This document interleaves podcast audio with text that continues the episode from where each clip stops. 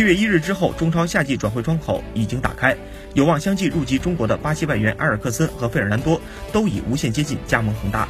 不过，卡纳瓦罗似乎对此不知情。在赛前发布会上，卡纳瓦罗直言：“这个事情不复杂，我的需求跟董事会说得很清楚。我现在处的位置跟大家一样，都是在网上阅读的转会新闻。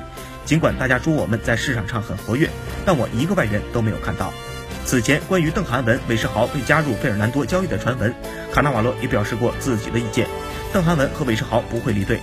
事实上，他俩也确实不会离开。据了解，小摩托费尔南多的交易不涉及到人员交换。